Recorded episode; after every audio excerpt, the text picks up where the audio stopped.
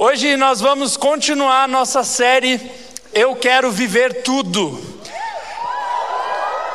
Nas últimas semanas a gente tem estudado, os caras estão empolgados, é isso aí, é isso aí, velho. A gente tem conversado sobre como nós podemos viver tudo o que Deus tem para a nossa vida. A gente teve é, nas, algumas semanas atrás o Wave, vieram 1.600 adolescentes aqui, e a gente viu a presença de Deus inundando esse lugar, e o gostinho que ficou é que nós podemos viver mais com Jesus. Eu sempre, nas séries, eu dou uma introduzida para relembrar, né? eu gosto muito da ilustração que o pastor Michel fala, que no céu tem armários com os nossos nomes, e que Deus só está esperando a gente abrir, é, bater na porta desses armários para Ele derramar tudo que tem lá dentro para a nossa vida. E eu espero que a gente possa chegar no céu e o nosso armário esteja vazio, porque Deus derramou tudo. Amém? E foi muito legal que ontem, eu não sei se vocês viram lá no nosso Instagram, mas ontem a gente fez uma. É, um culto especial do Wave numa escola, cara, na escola Grace. Quem estava lá na Grace ontem? Cara, foi muito massa. E a ideia, se Deus quiser, ano que vem, eu quero uma vez por mês em algumas escolas aqui de Curitiba para fazer o Wave lá, cara. Porque nós vamos entrar nas escolas, cara. O Rio de Deus vai invadir essa cidade. Então vem surfar com a gente, senão você vai ser atropelado, meu querido. Tá bom? Abre a sua Bíblia em Atos. A gente está estudando a vida do apóstolo Paulo. Abre a sua Bíblia em Atos, capítulo 13. Quem achou, fala achei. Quem não achou, fala estou perdido. Os perdidos. Tem que ler mais a Bíblia, né? Tem que ler mais a Bíblia. Vamos lá. A gente está estudando a vida de Paulo para aprender tudo que Deus tem para a nossa vida. E nós já aprendemos seis coisas que Paulo nos ensina para vivermos tudo que Deus tem para nós. A primeira foi não resistir ao Senhor, a segunda ser curado da cegueira espiritual, a terceira tornar-se discípulo. E semana passada a gente aprendeu sobre pregar imediatamente, nada mais importa e fazer parte de um time. E hoje nós vamos aprender outras duas coisas para aqueles que querem viver tudo que Deus tem para a vida. Por isso, vamos ler lá no versículo 1. A palavra de Deus diz assim: Na igreja de Antioquia havia profetas e mestres, Barnabé, Simeão, chamado Níger, Lúcio de Cirene, Manaém, que fora criado com Herodes, o tetrarca, e Saulo. Enquanto adoravam o Senhor e jejuavam, disse o Espírito Santo: Separem-me Barnabé e Saulo para a obra que aqui os tenho chamado. Opa, tá difícil, foi mal. Assim, depois de jejuar e orar, impuseram-lhes as mãos e os enviaram. Enviados pelo Espírito Santo, desceram a E dali navegaram para Chipre. Senhor, essa é a Sua palavra que o Senhor possa falar com a gente por meio dela, em nome de Jesus. Amém.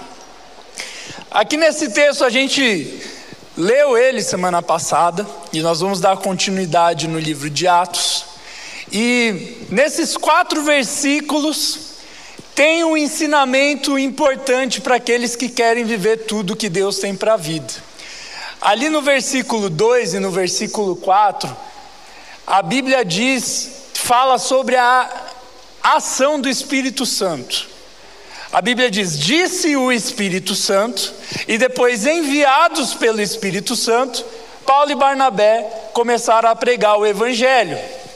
E é interessante que no livro de Atos, você vê muito a presença do Espírito Santo. Para você que não sabe, o Espírito Santo é quem é da school?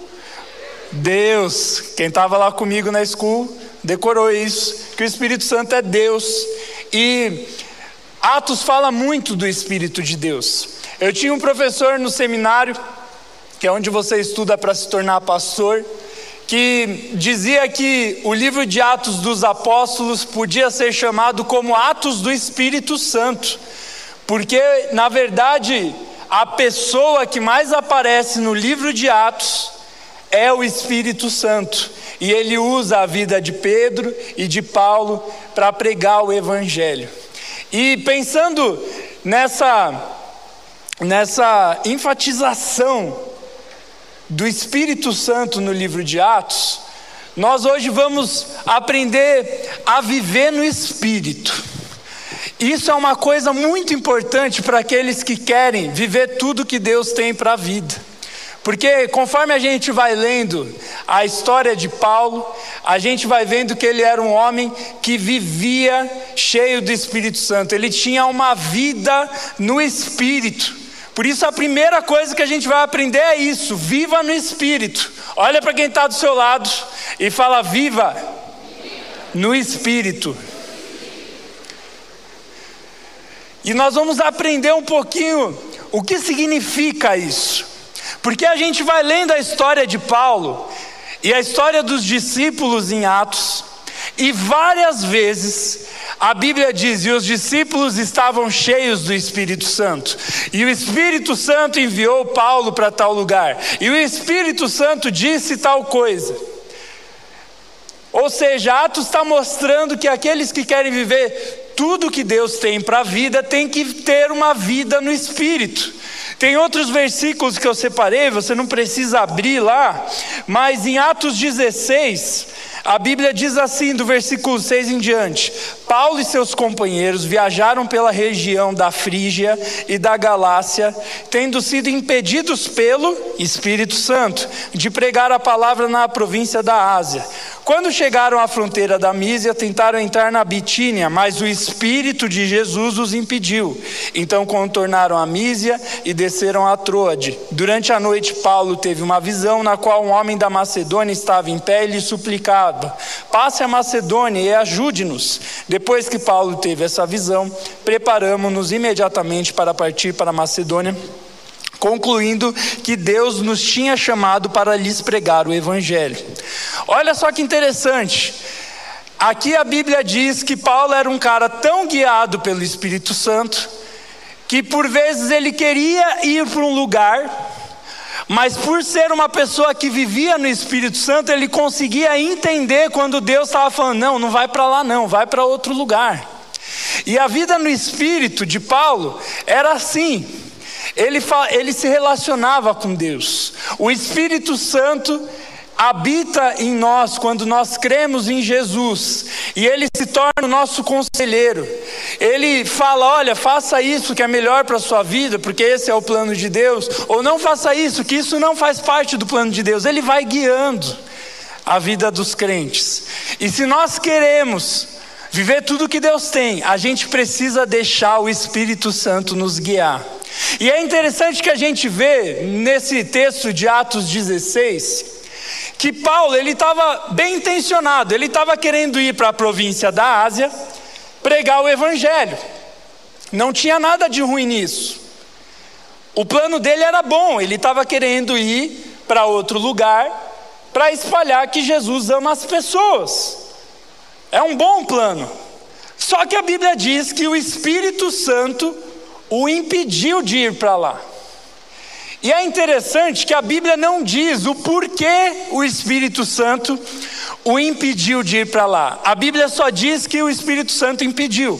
E que depois Paulo quis ir para outro lugar e o Espírito de Jesus o impediu de novo. E aí Paulo decide parar e entender o que estava acontecendo, e aí ele tem uma visão e aparece um homem nessa visão para ele, falando: Olha, venha para Macedônia pregar o Evangelho. E aí Paulo vai para Macedônia e as pessoas se convertem e têm experiências com Deus. enfim, várias coisas legais acontecem. Mas eu acho interessante essa parte que o Espírito Santo impediu Paulo de fazer algo, mesmo quando esse algo não era ruim, porque Deus tinha algo melhor. Deus tinha um plano, e o plano dele era que Paulo fosse para Macedônia naquele momento. E eu acho interessante que a Bíblia não diz o porquê. A Bíblia não diz que é, um anjo apareceu para Paulo e disse: Não vá para a Ásia, vá para Macedônia. Só depois. Mas no começo ele só sentiu o impedimento do Espírito Santo.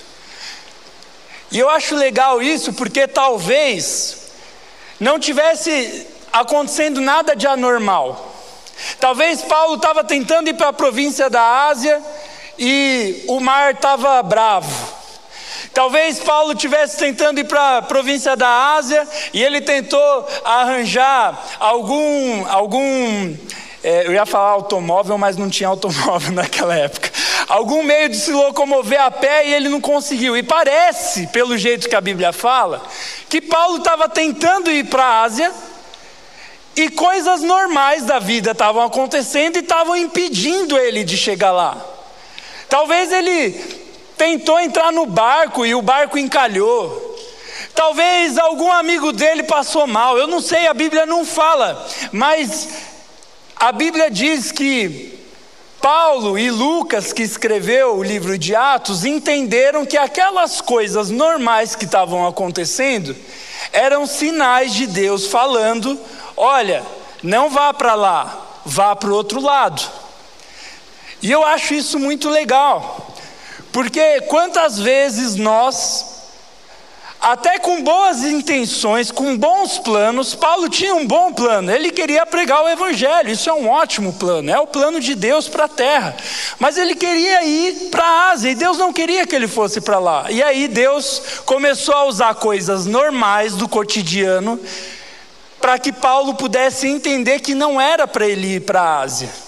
E é interessante que Paulo ele vivia tão no espírito que ele conseguia interpretar até quando situações normais do cotidiano eram Deus falando com ele. Não que Paulo espiritualizava tudo, tipo, ai, estou andando aqui, um pombo fez cocô no meu ombro, nossa, acho que o diabo está me atacando. Não é isso, mas tem vezes que coisas normais estão se tornando barreiras em alguns planos que nós fazemos e às vezes é Deus tentando falar com a gente. E só consegue interpretar quando é, e, e as únicas pessoas que conseguem interpretar quando é Deus falando nessas situações normais do dia a dia, é aqueles que vivem no Espírito Santo. Talvez se Paulo fosse um crente é, que não estivesse vivendo no Espírito Santo, cheio do Espírito Santo, ele ia continuar insistindo em ir para a Ásia. E talvez ele até conseguisse. Mas ele vivia tão no espírito que ele tentou ir uma vez não deu. Ele tentou ir outra para outra cidade também não deu. Ele deve ter parado e falado: "Eita, peraí. Talvez isso aqui não sejam impedimentos normais. Talvez Deus esteja querendo me falar alguma coisa. E aí, Paulo recebe uma visão de Deus, falando: Paulo, não vá para a Ásia, vai para a Macedônia. E é muito legal ver como a visão só vem a partir do momento que Paulo, antes da visão, já decide interpretar a situação normal do dia a dia dele como algo espiritual. E talvez eu esteja falando algo muito grego aqui com você, você é adolescente, mas eu vivi uma coisa disso na minha adolescência. Quando eu era adolescente, eu queria ser jogador de futebol. Quem quer ser jogador de futebol aí? Deixa eu ver. Jogador ou jogadora, né? Tem alguns aí. Eu queria ser jogador de futebol. E não há nada de mal nisso. Pelo contrário. O cara que dá certo é, fica muito bom, né? E eu queria ser jogador. E eu orava a Deus: Deus, me dá oportunidades, eu quero ser jogador de futebol. E era um bom plano. E a Bíblia não fala nada contra futebol, a não ser contra palmeirenses, mas fora isso, a Bíblia aprova todas as pessoas. E eu estava ali orando e procurando oportunidades para jogar futebol. E eu lembro que eu vim morar aqui em Curitiba e eu fui fazer teste no coxa. Não, eu não torço para o coxa tá? Eu sou corintiano. Glória a Deus. Amém. Você vai para o céu mais rápido, meu querido. E eu fui fazer um teste no coxa, porque eu queria entrar em qualquer time, eu queria ser jogador de futebol, menos no Palmeiras. E aí eu fui no coxa fazer um teste, só que, cara, eu tava nervoso, nervoso, nervoso, nervoso. Eu joguei mal, muito mal. E eu não passei. Aí eu falei, não, eu vou continuar orando, é o plano de Deus para minha vida. Eu, eu acho que pode ser o plano de Deus para minha vida. Fui, fiz o teste no coxa de novo. Fiquei nervoso, cara, nervoso, nervoso, não passei de novo. Aí eu falei, não, eu vou orar de novo e eu vou para outro teste. Aí eu fui para um teste no Nacional do Boqueirão, o maior time de Curitiba. E aí eu fui lá jogar, eles tinham uma base, eles disputavam campeonatos e tal. E às vezes esses times pequenos são uma boa oportunidade para ir para times maiores. Eu falei, bom, vamos lá no Nacional do Boqueirão.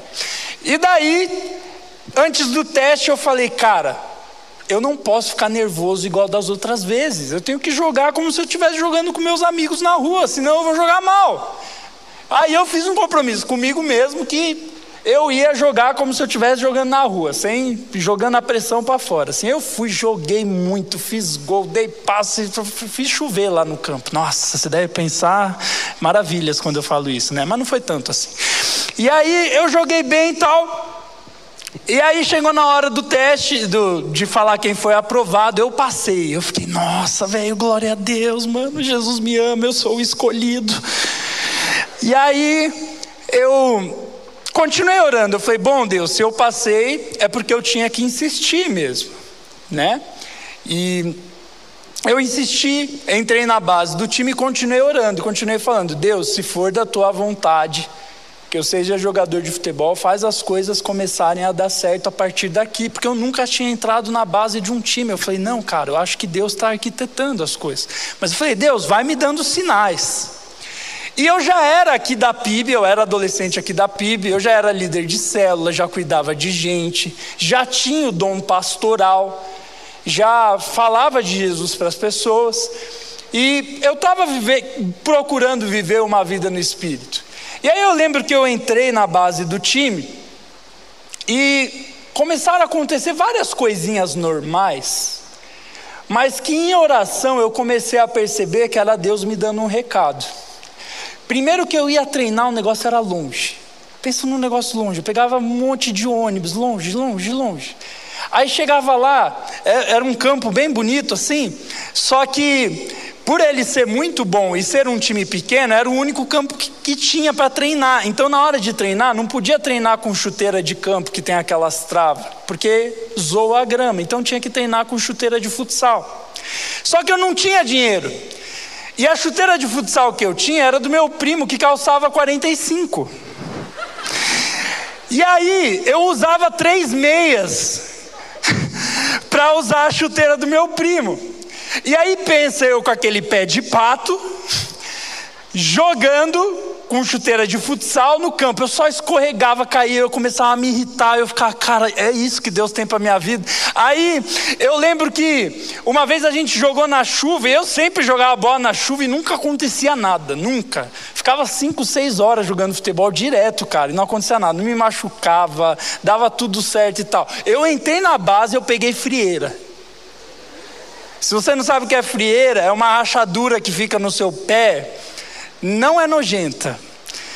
Imagina, e, e coça. E, eu, e, e pra você ter noção, eu fiquei dois anos com aquela frieira. para você ver que não era uma frieira comum. E eu jogava bola, jogava bola, jogava bola e nunca acontecia nada. Eu entrei na base, peguei frieira na primeira semana de treino. E aí eu comecei a orar e Deus falou para mim: não é para você estar tá aí.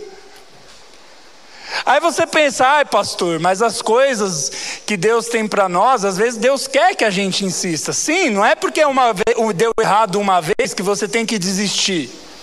Só que naquele momento as coisas estavam dando errado, e se eu não estivesse no espírito, eu ia continuar tentando, mas eu, é, eu era um piá que orava, e Deus falou para mim: não é isso que eu tenho para a tua vida, mané. E aí eu comecei a orar, eu desisti do sonho de ser jogador de futebol, continuei liderando célula aqui, eu comecei a cuidar de gente, cuidar de gente, cuidar de gente. Quando eu vi, eu estava com 17 anos e a PIB me contratou, cara. Deus foi, falou: não, não é aqui, é ali. E por que eu estou te contando isso? Porque se nós queremos viver o que Deus tem para a nossa vida, nós temos que viver no espírito a ponto de interpretar as coisas que Deus fala para nós, até mesmo quando as coisas estão normais, quando você não está fazendo nada de errado. E como é que eu faço para buscar o Espírito Santo? É por meio da leitura da palavra, é por meio da oração. A oração é conversar com Deus, é por meio do jejum. Eu deixo de comer para mostrar que mais importante do que tudo, mais importante do que a comida que me mantém de pé, é o Espírito Santo. Ele é quem me sustenta. E quando nós vivemos uma vida assim consagrada ao Senhor, Ele vai direcionando a gente, e a gente vai vivendo tudo que Deus tem para a nossa vida.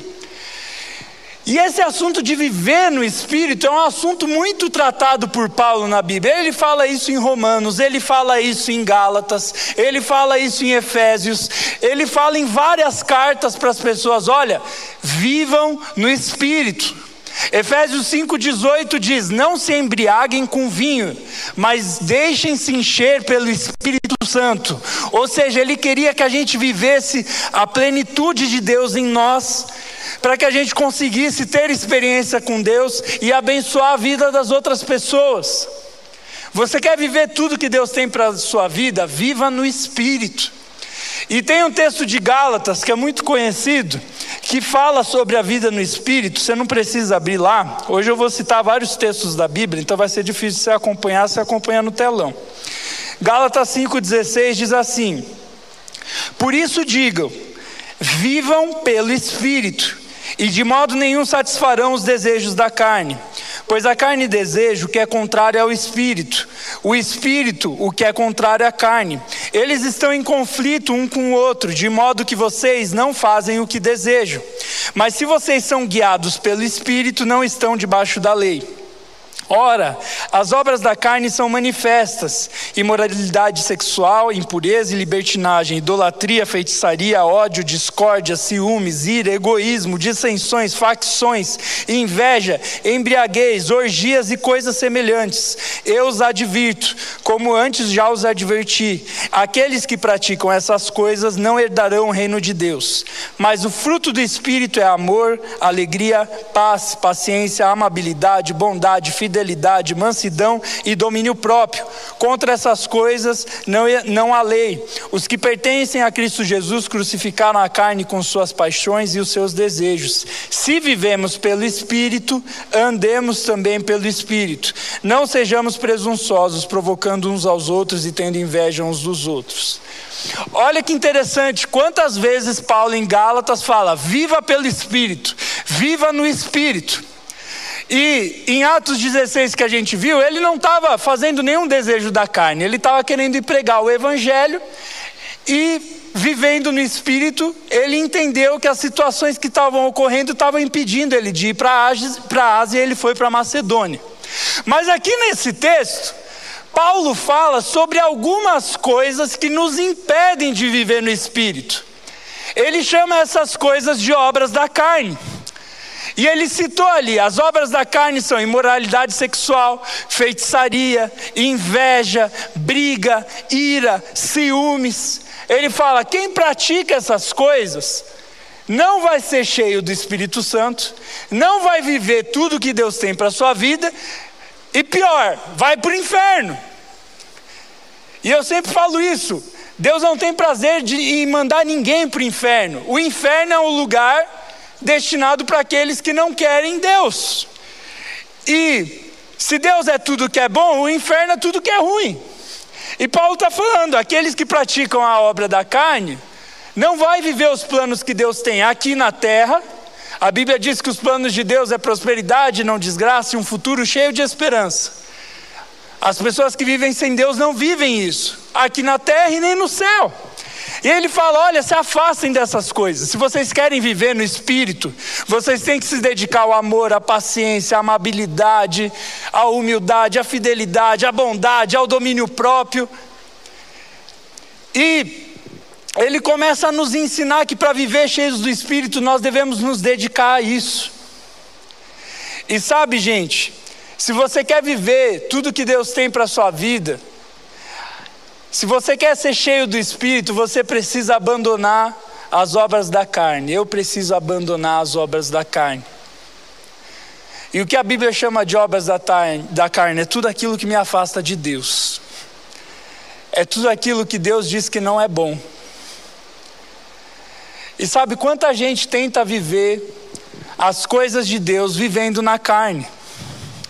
Eu lembro de uma líder de célula alguns anos atrás para você que não sabe, célula é, são pequenos grupos aqui de igreja que se reúnem para buscar Deus e fazer amigos. É isso.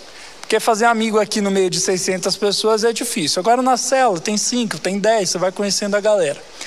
E tinha uma líder desse pequeno grupo que ela queria as coisas de Deus. Só que ela não queria abandonar a carne dela. Chegou um dia na célula e ela chegou lá e falou que quando ela fizesse 18 anos, ela ia para a balada. Porque ela queria ir na balada. Porque na balada, a balada é legal.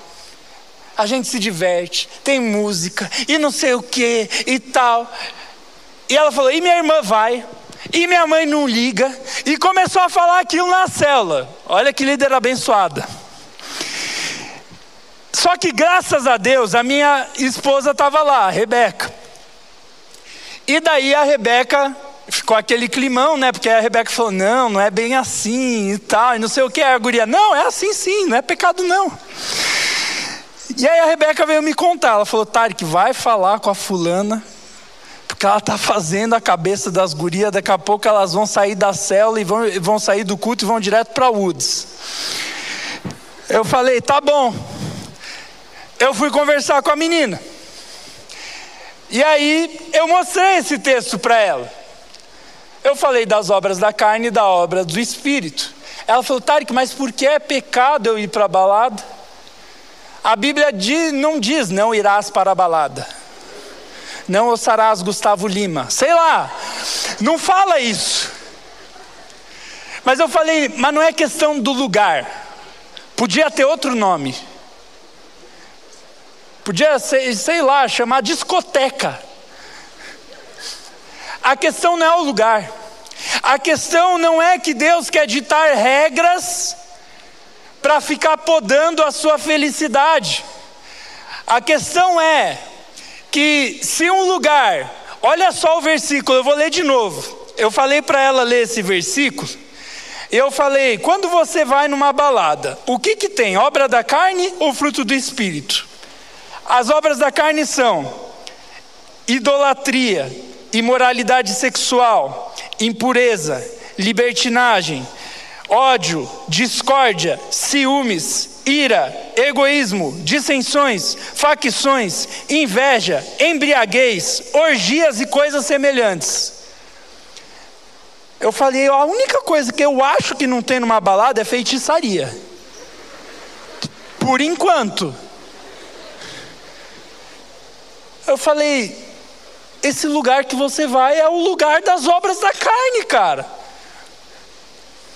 E não tem a ver só com balada. Eu falei: qualquer lugar que você for que tem imoralidade sexual, briga, facção, embriaguez, galera bebendo, até cair, tal. Cara, é o lugar que Deus tem para a tua vida. Na hora é até legal, porque se fosse ruim, ninguém faria essas coisas.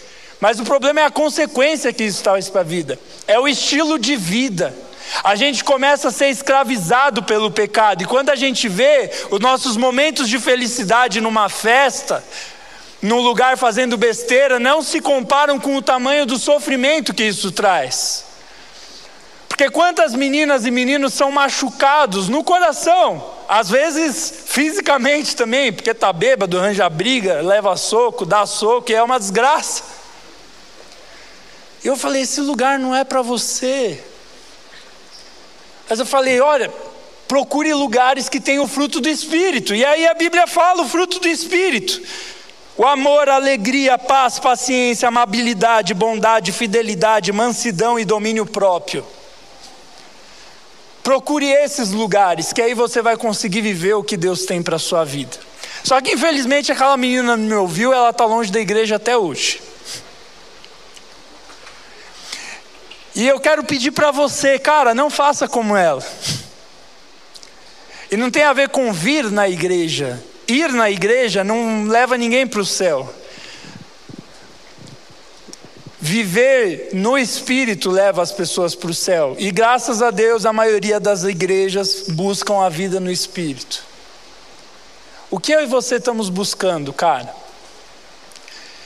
Teve uma época da adolescência que eu tentei fazer os desejos da minha carne.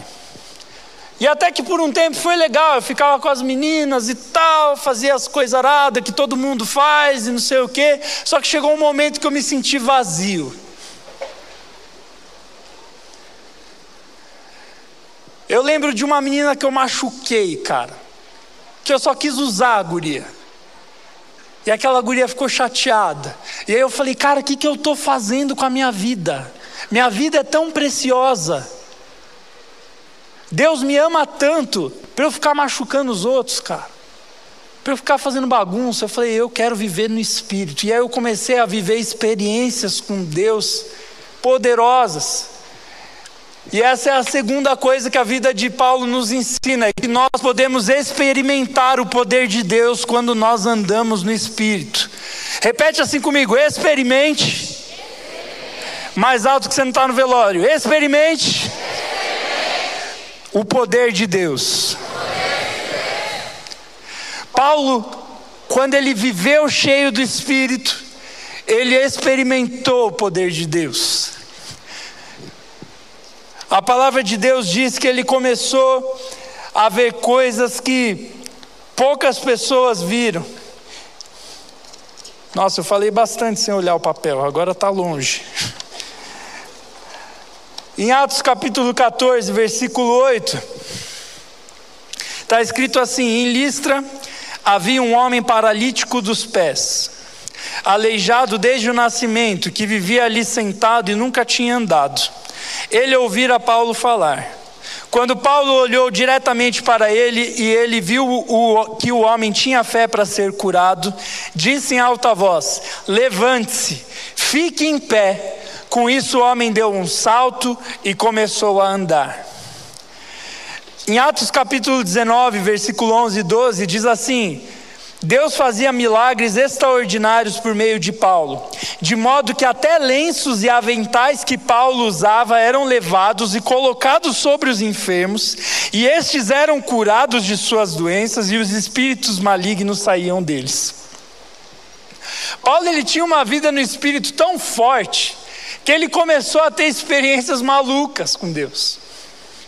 Ele abandonou as obras da carne, decidiu viver o fruto do Espírito, e a Bíblia diz que ele estava andando numa cidade chamada Listra, e ele viu um homem aleijado, e ele disse àquele homem: Levante-se, aquele homem se levanta.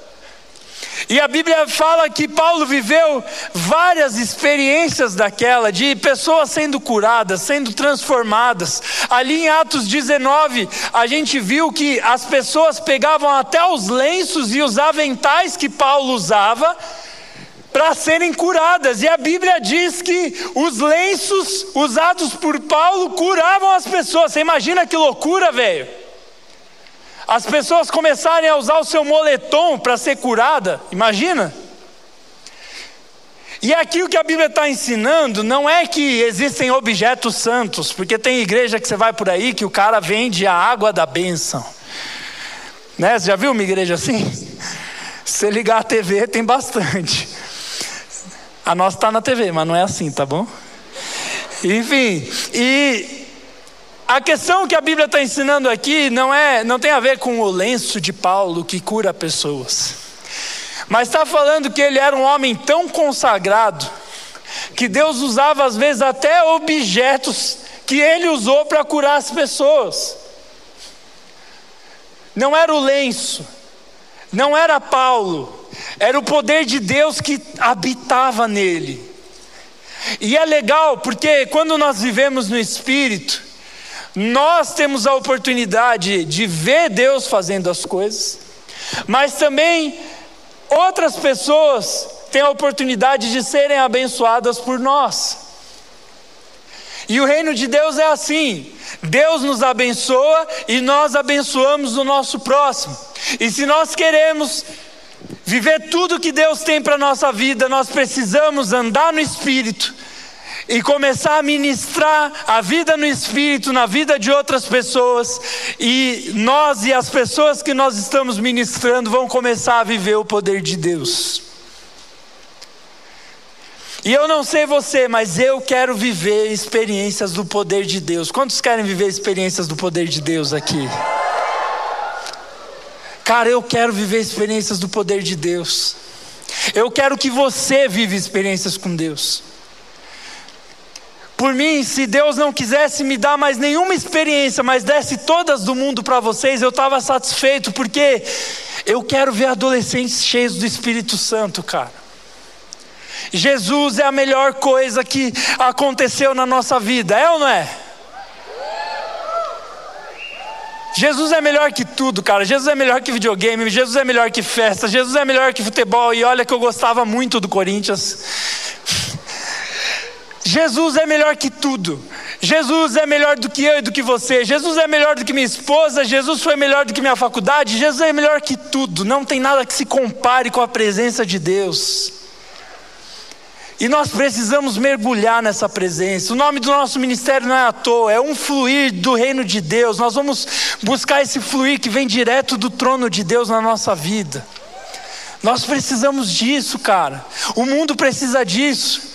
Ontem foi tão legal a gente ir naquela escola, na Grace, que mesmo sendo uma escola com valores cristãos, tem muitas pessoas que não vivem no espírito ali, e eu fui informado disso antes de ir lá. E ontem a gente foi, o coral foi, foi bem legal, estava o louvor. E foi legal que o Sabadini, que pregou no Wave aqui, pregou lá também. Ele faltou a aula para ir lá pregar. E ele estava cheio do Espírito Santo de novo. E coisas muito legais do poder de Deus começaram a acontecer ontem. Tinham adolescentes, tinham pré-adolescentes de 11 anos até adolescentes de 15 ontem. E foi legal que ele começou a pregar e várias pessoas entregaram a vida para Jesus, mas teve um menino que foi muito especial. O nome daquele menino era Vinícius, ele tem 11 anos. E aquele menino no fim do culto ele estava chorando e chorando e chorando e chorando.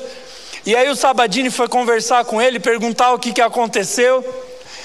E aquele menino disse: Durante o culto, eu vi Jesus. E chorava, chorava, chorava. Ele usava óculos, óculos todo embaçado por causa da máscara. E ele falou: Eu vi Jesus. Eu senti um homem encostando no meu ombro e falando: Eu estou aqui com você. Cara, o menino viu Jesus, cara. Um menino de 11 anos. E teve mais. No meio do culto, durante o louvor, eu fiz um momento onde eu contei, cara, dois minutos do meu testemunho. E a Elaine, que é uma das coordenadoras lá do colégio, disse que uma menina no meio do, do louvor saiu chorando porque Deus tinha falado com ela, e eu recebi várias mensagens ontem, mensagem dos pais dos adolescentes falando do que, que aconteceu. Teve outro menino menorzinho filho do pastor Adoniran aqui da nossa igreja, que chegou no carro chorando, chorando, chorando, e o Adoniran falou: Meu Deus, o que está acontecendo? E ele começou a falar que o Espírito Santo falou com ele e tocou a vida dele, e a alegria tomou conta. Cara, Deus é bom demais. Só que eu não quero que fique nas histórias dos outros, eu quero que você viva as suas histórias, cara. Eu sempre falo de uns caderninhos que eu tenho, que eu escrevo as minhas experiências com Deus. E hoje eu trouxe eles aqui, ó. Esse caderno eu já escrevi inteiro. Todas as páginas. Tem milhares e milhares de páginas aqui. de experiências que eu vivi com Deus. Várias e várias e várias. Se você olhar aqui, eu não sei se dá para aparecer aí, está aparecendo só branco, né? Mas eu prometo que eu escrevi, tá, gente? Tem várias histórias com Deus, cara. E eu comecei a escrever o segundo, e eu já tô, deixa eu ver onde eu já tô. Eu acho que eu já escrevi umas 10 páginas. E tem várias histórias. Tem história de gente sendo curada. Tem história de Deus falando comigo. Tem história de Deus contando para mim sobre a vida de pessoas que eu não conhecia, e aí eu ia falar com essas pessoas e as coisas que eu falava estavam acontecendo sem eu conhecer a pessoa. Tem um monte de história, cara. Tem um monte. Só que eu não estou falando isso para me dar glória, porque eu não sou nada, eu sou um careca narigudo. Corintiano. Pensa, eu sou a escória da humanidade. Eu sou pastor. Metade do mundo odeia pastores. Eu sou corintiano. Metade do Brasil odeia corintianos. E eu sou árabe. Os Estados Unidos odeiam os árabes. Eu não tenho nada de especial, cara. Mas o Espírito Santo me visitou.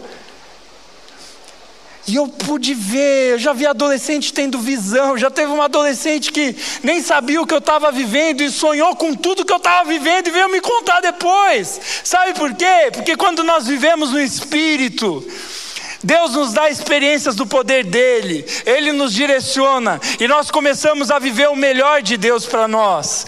E não é que quem é crente não vive coisas ruins, eu já tive muitos momentos difíceis na minha vida, mas o gostoso de ser cristão é que até nos momentos difíceis Deus vem e nos visita, porque ele nos guia. E hoje eu quero convidar você a ter uma vida dedicada ao Senhor, a você viver diante de Deus, esquecer as obras da carne e andar no Espírito e experimentar o poder de Deus. Tem um salmo que diz: Provai e vede como o Senhor é bom. Provai, experimente. A Bíblia não é um livro de história. A Bíblia é um livro de experiências. A Bíblia é um livro convidativo. É o único livro que fala: olha, se você crê no que você está lendo, você vai viver coisas maiores do que você está lendo. Está escrito isso lá em João, João 14, Jesus diz isso. A Bíblia diz assim: Jesus disse: Digo a verdade, aquele que crê em mim fará também as obras que tenho realizado fará coisas ainda maiores do que estas, porque eu estou indo para o Pai. E eu farei o que vocês pedirem em meu nome, para que o Pai seja glorificado no Filho. O que vocês pedirem em meu nome, eu farei. Jesus está falando, é só você pedir no meu nome, eu vou fazer. Experimente o poder de Deus. Experimente. Você não está assistindo um culto, você está participando de um culto. Mesmo se você está em casa, você está participando de um culto, experimente o poder de Deus, cara.